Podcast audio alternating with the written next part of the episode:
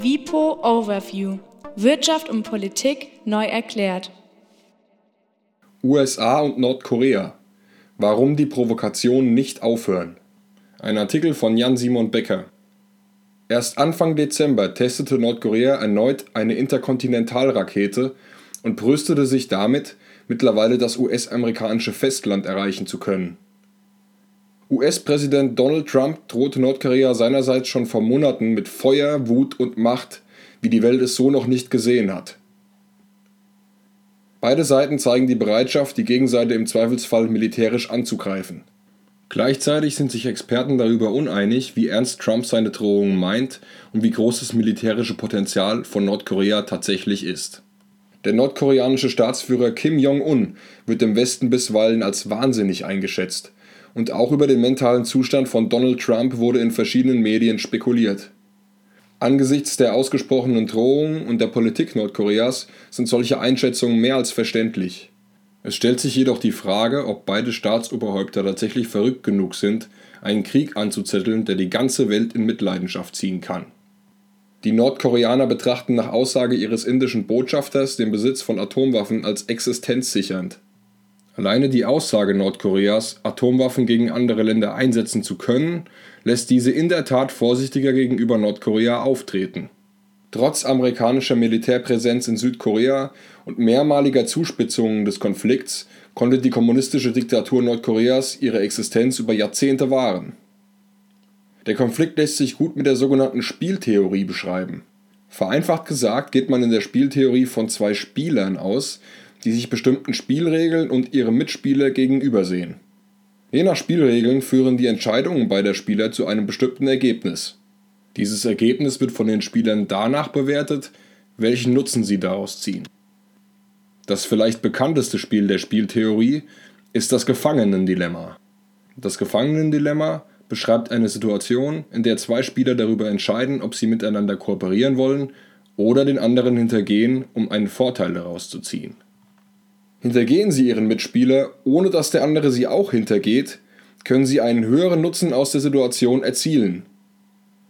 In der Theorie treffen die Spieler ihre Entscheidungen ohne vorherige Absprache mit dem Mitspieler und entscheiden sich dazu, den anderen zu hintergehen. Das Ergebnis ist, dass beide Spieler am Ende schlechter dastehen, als hätten sie miteinander kooperiert. Um es anschaulicher zu machen, kann man sich zwei Restaurantbetreiber vorstellen, die ihr Restaurant nebeneinander platzieren wollen. Beide einigen sich zunächst unter der Hand darauf, ihren Kassenschlager Wiener Schnitzel mit Pommes nicht unter 9 Euro zu verkaufen. Aber als beide Restaurants eröffnen, denken sich die Betreiber, dass sie das Schnitzel doch einfach etwas günstiger als ihr Konkurrent verkaufen könnten, um so die Kundschaft zu sich zu locken. Da allerdings beide Betreiber diese Idee haben und nun das Schnitzel für 7 Euro verkaufen statt 9 Euro wie abgemacht, stellen sich beide schlechter, als wären sie bei ihrer Einigung geblieben. Im Hinblick auf ihren Nutzen macht es für keinen der beiden Betreiber einen Sinn, sich anders zu entscheiden. Beide spekulieren darauf, die Kundschaft zu sich holen zu können. Und sollte der andere Besitzer zufällig auf dieselbe Idee gekommen sein, möchte man nicht zusehen, wie die Kundschaft dem Konkurrenten die Bude einrennt. Also entscheiden sich beide für einen Preis von 7 Euro. Übertragen auf Nordkorea und die USA kann keine der beiden Seiten ein ernsthaftes Interesse an einem Atomkrieg haben. Doch die bloße Drohung des anderen, es im Zweifelsfall zum Krieg kommen zu lassen, zwingt den anderen zur Gegenreaktion. Beide rüsten auf und möchten im Kriegsfall dazu in der Lage sein, dem Gegner einen empfindlichen Gegenschlag zu versetzen.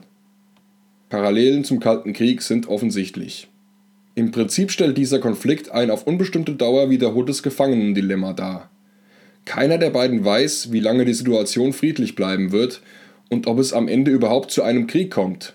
Bei einem Gefangenendilemma, das auf unbestimmte Dauer fortgesetzt wird, ist es möglich, dass beide Spieler dauerhaft kooperieren, da sie nicht nur den momentanen Nutzen, sondern auch den langfristigen Nutzen im Blick haben. Das würde bedeuten, dass weder Nordkorea es zu einem Atomschlag kommen lässt, noch die USA zu einem wie auch immer gearteten Militärschlag. Eine Voraussetzung dafür, dass nicht plötzlich doch einer der beiden zum Krieg übergeht, ist paradoxerweise die Glaubwürdigkeit der Androhung. Wenn die USA davon ausgehen können, dass Nordkoreas Atomwaffen keine echte Gefahr darstellen, macht das ein militärisches Eingreifen der USA sehr viel wahrscheinlicher. Umgekehrt würde Nordkorea einen Atomschlag vermutlich leichtfertiger ausführen, wenn sie davon ausgehen könnten, dass Trump seine Androhung ohnehin nicht wahr machen würde. Aus diesem Grund hören die Provokationen im Angesicht der jüngsten Weiterentwicklungen des nordkoreanischen Atomprogramms nicht auf. Beide Spieler müssen dem anderen zeigen, dass sie zur Not ernst machen könnten.